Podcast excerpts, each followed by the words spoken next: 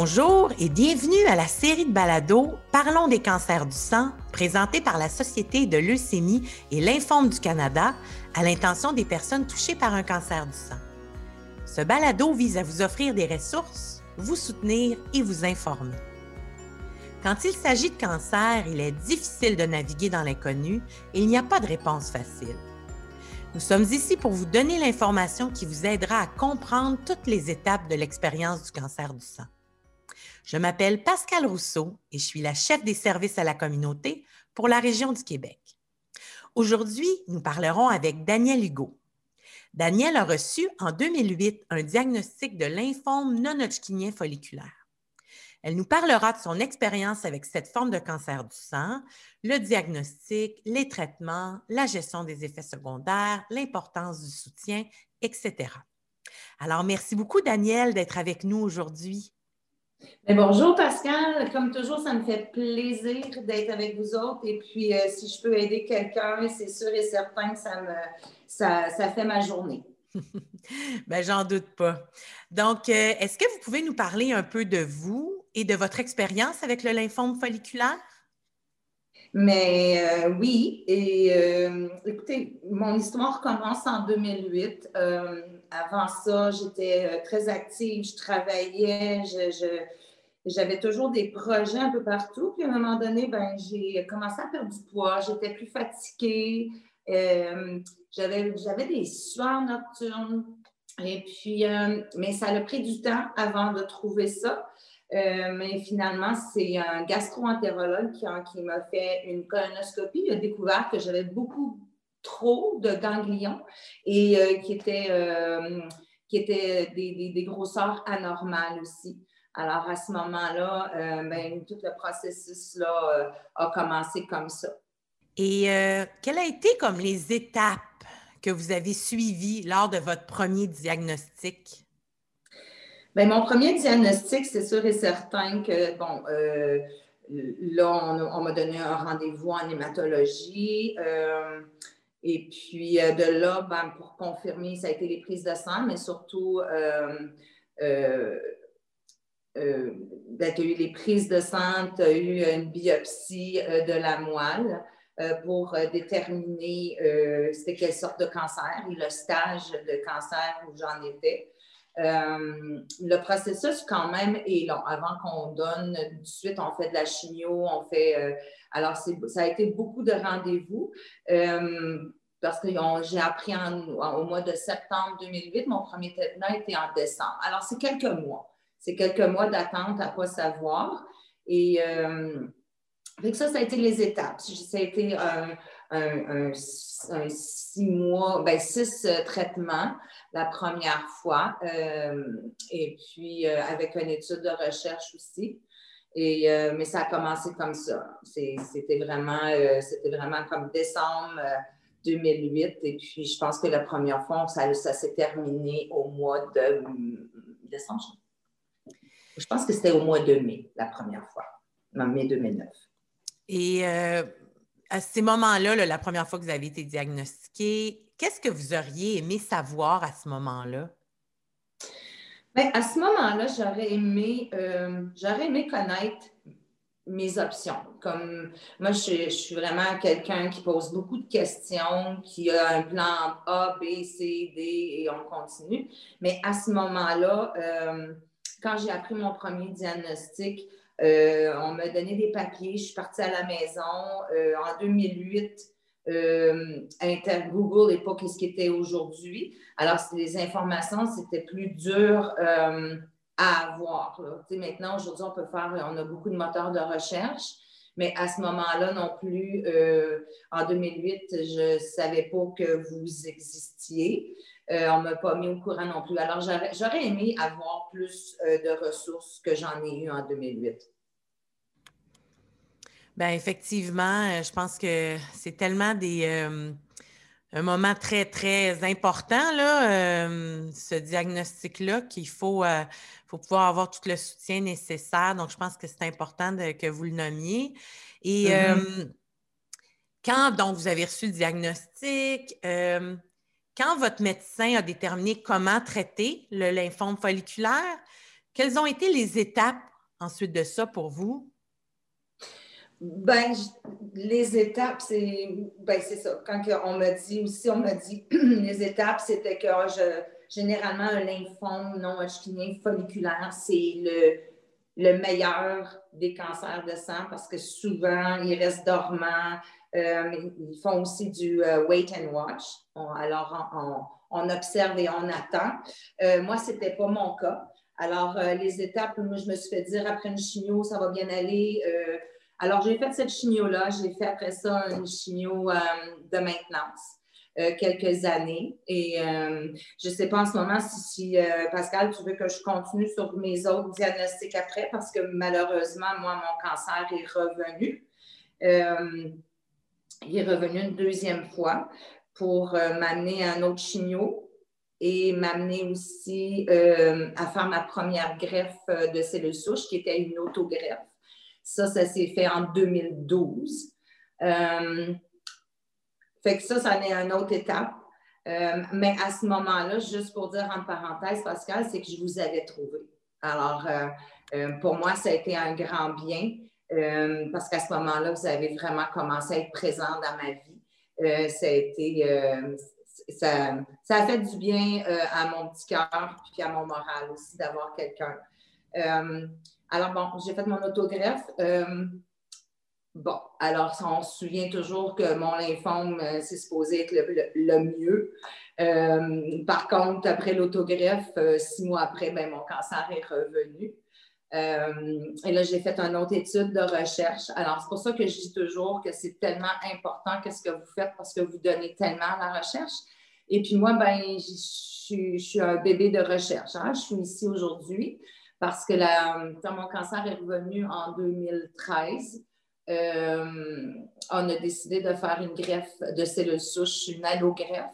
Malheureusement, il n'y avait pas de donneur pour moi. On ne sait pas encore pourquoi dans toutes les banques de données d'Emma Québec et euh, ailleurs. Alors, on a décidé de faire une greffe de cordon ombilical à partir d'un cordon ombilical.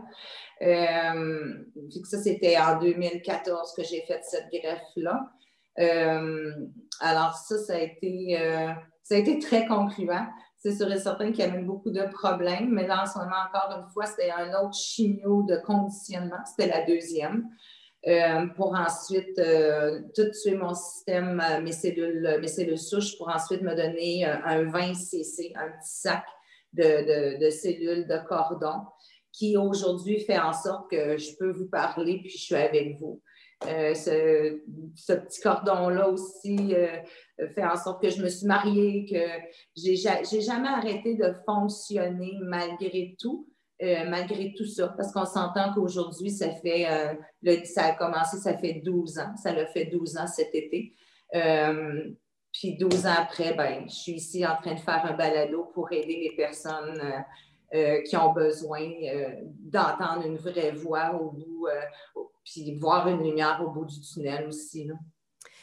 Bien, merci Daniel. Puis je, trouve que c'est vraiment un, beau message et je voudrais juste mentionner que vous nous avez trouvés, mais on, vous a trouvé aussi.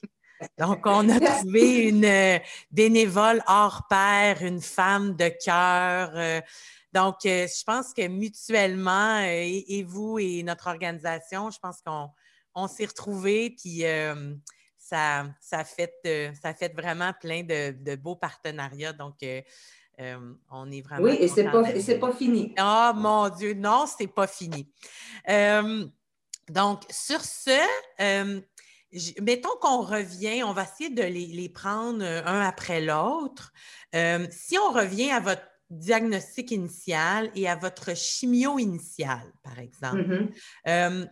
est-ce que vous pourriez décrire un peu l'expérience que vous avez eue avec ce, traitement initial-là, euh, les effets secondaires, comment vous les avez gérés? Bien, le premier traitement, si on regarde mon premier traitement, je pensais que c'était le pire. Euh, mais euh, en 12 ans, ça a été le plus facile. Parce que, tu sais, on s'entend que quand tu t'en vas dans le néant, c'est ton premier traitement, tu as le stress avec ça, tu sais pas trop comment ça fonctionne c'est sûr et certain que mon premier traitement, euh, si on parle de chimio, euh, elle était moins agressive. Alors, bon, si on parle surtout pour côté, côté physique, j'étais très fatiguée, oui. Euh, j'ai pas tout perdu mes cheveux avec ce premier traitement-là, mais par contre, mes cheveux sont devenus très, très minces et j'ai tout perdu la couleur dedans. Euh, euh, ils, donnent beaucoup de stéroïdes, alors c'est sûr et certain que j'ai comme ballonné dans tout ça. Mais disons que pour ce qui est, est des nausées, j'étais bien entourée avec ça. Je n'ai pas vraiment été malade. J'étais très, très, très fatiguée. Euh, et puis, euh, euh, mais sinon, sinon, c'était pas si pire. Je veux dire, si on s'entend, si je parle à quelqu'un aujourd'hui qui va commencer de la chimio, surtout sur les degrés qu'on est atteint aussi, généralement, les premières chimios se font quand même assez bien, surtout de nos jours avec, euh, avec tout ce qu'on nous donne. Euh, mais c'est, euh, c'est quelque chose qui affecte vraiment beaucoup le moral et, parce que tu dors pas. Moi, je dormais pas, alors c'est sûr et certain que la fatigue embarque. Alors, c'est, une roue qui, qu'il faut, faut, faut la prendre tranquillement, il faut se donner le temps aussi de que notre corps euh, puisse s'habituer à tout ça. Non? Et euh, tous ces effets-là, euh, psychologiques, physiques que vous avez nommés, est-ce que vous avez des petits trucs ou des, conseils, la façon dont vous, vous avez au quotidien, vous les avez gérés? Ben oui, parce qu'après, c'est un petit peu plate à dire parce qu'après, euh, on acquiert de l'expérience. C'est de l'expérience que nécessairement que j'aurais peut-être pas voulu avoir comme l'expérience de travail. Ou, euh, euh, mais tu sais, c'est sûr qu'on développe des trucs. Mes trucs aujourd'hui, qu'est-ce que moi, qu'est-ce que moi j'ai fait? J'ai trouvé que c'était vraiment avec les années, tu apprends. Puis si aujourd'hui je peux faire du bien à quelqu'un avec mes petits trucs, ben tant mieux. Là, fait que pour moi, pour moi, c'était très important de toujours, euh, le matin, je, me levais puis je, mettais comme je, fais toujours rire le monde avec ça. Le matin, je mettais toujours ma face, en guillemets. Je faisais toujours ma toilette, je mettais toujours du rouge à lèvres, je me brossais les dents. C'était bien important pour moi parce que, à quelque part, si tu te regardes dans le miroir tout croche, ben, tu te sens encore plus malade.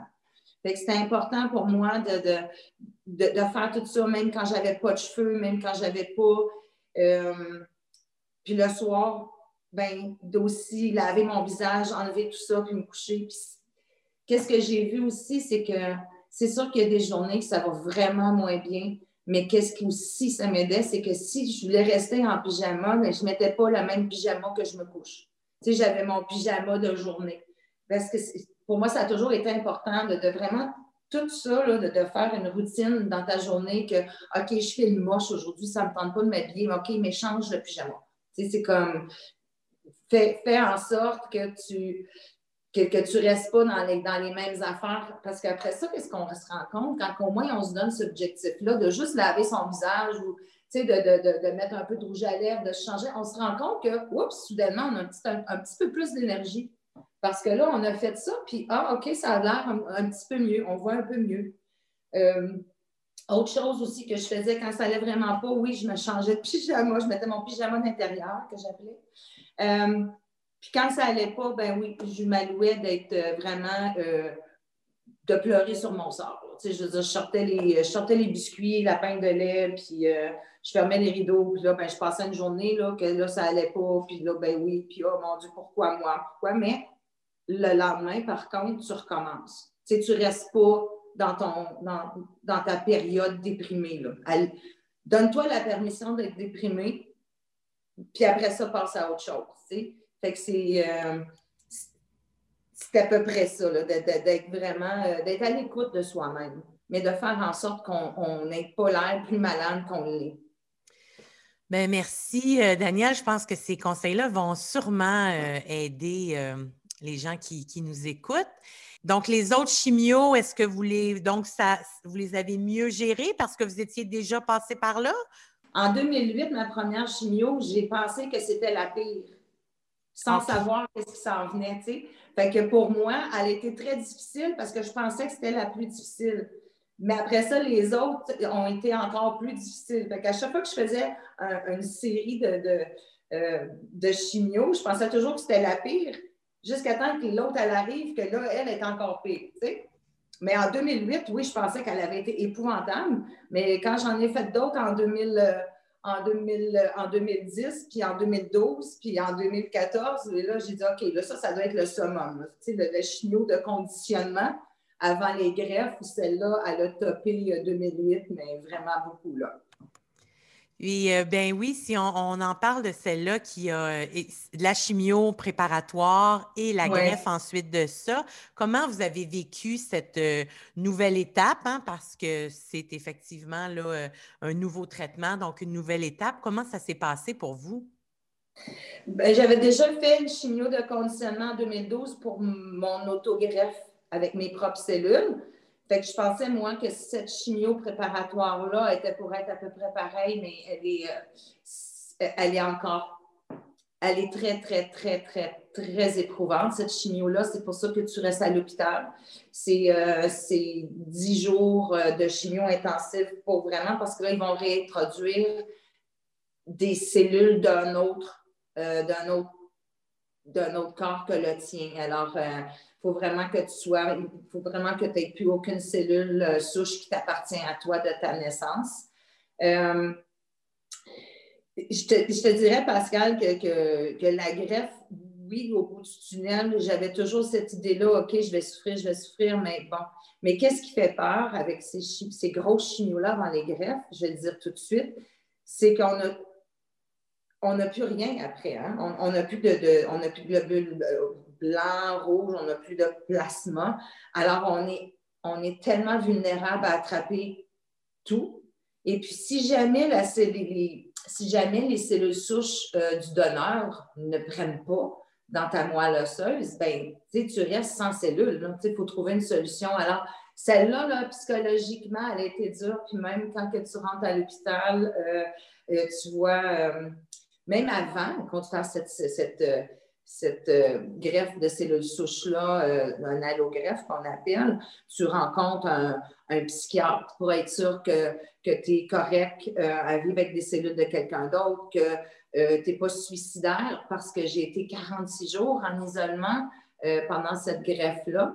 Alors, tu as, beaucoup de suivi avant, la, avant, avant la greffe. Alors, c'est puis même encore une fois aussi, quand tu rentres à l'hôpital, je vous dis tout que si jamais vous faites une greffe, oui, euh, c'est épeurant, mais on est bien entouré. Puis c'est pas parce qu'on nous pose des questions comme ça que ça veut dire que on, ça ne fonctionnera pas. Là. Maintenant, les greffes euh, sont. Je veux dire, moi, je suis en vie euh, six ans après, puis ça va super bien. Mais pendant qu'on fait cette greffe-là, euh, euh, on, nous, demande même à l'hôpital si jamais il arrive quoi que ce soit, si on, veut être réanimé. Fait ça, c'est toutes des questions, par contre, qu'on pose à tout le monde. Mais ça fait peur. Ça fait peur d'entendre tout ça. Euh, puis, mais au bout de la ligne, il faut toujours que tu te souviennes si tu fais ça parce que tu veux vivre, puis que ça va fonctionner. Là. Mais, euh, mais cette, cette, dernière chimio-là de, de, conditionnement, elle était très pénible. Bien, merci. Euh, merci d'être franche aussi, Daniel. Je pense que c'est important de, de, nommer les choses et puis vous le, vous le faites très bien. Donc, euh, merci beaucoup.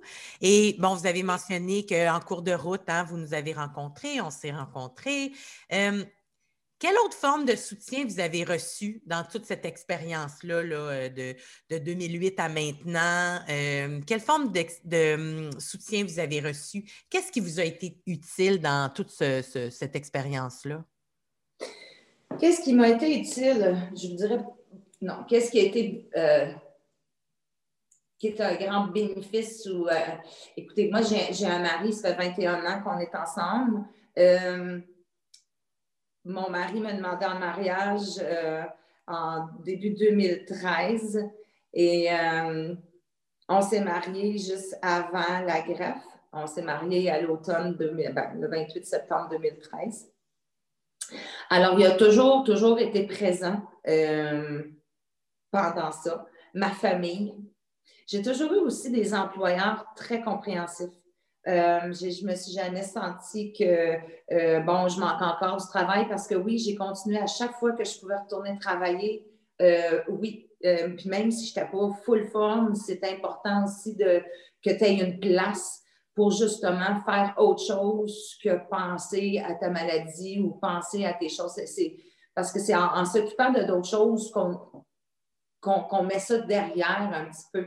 Alors, puis c'est, sûr et certain, j'avais, je, je, me souviens quand je suis rentrée à l'hôpital en 2014 pour faire ma greffe, vous êtes venu me voir. Euh, euh, j'ai demandé aussi des, petits pots pour ramasser de l'argent. Fait que la, nuit, les infirmières de nuit, puis à un moment donné, quand j'allais pas bien, mettaient de l'argent dans la petite canne. Et puis là, ben, le matin, j'allais brasser la canne pour savoir s'il y avait des sous. Alors, euh, tu sais, j'avais une bonne équipe euh, de soutien et puis euh, ça m'a été très bénéfique. Et qu'est-ce que, qu'est-ce que le cancer a changé dans votre vie, Danielle? Est-ce que vous êtes la Danielle d'avant 2008 ou vous êtes une, une nouvelle Danielle format amélioré? Ah, quelle bonne question. C'est sûr que je suis un format amélioré euh, quand on passe à travers tout ça, parce que si on regarde, c'est, comme je le disais tout à l'heure, c'est 147 traitements de chimio. Tu changer de ça, veux ou veux pas.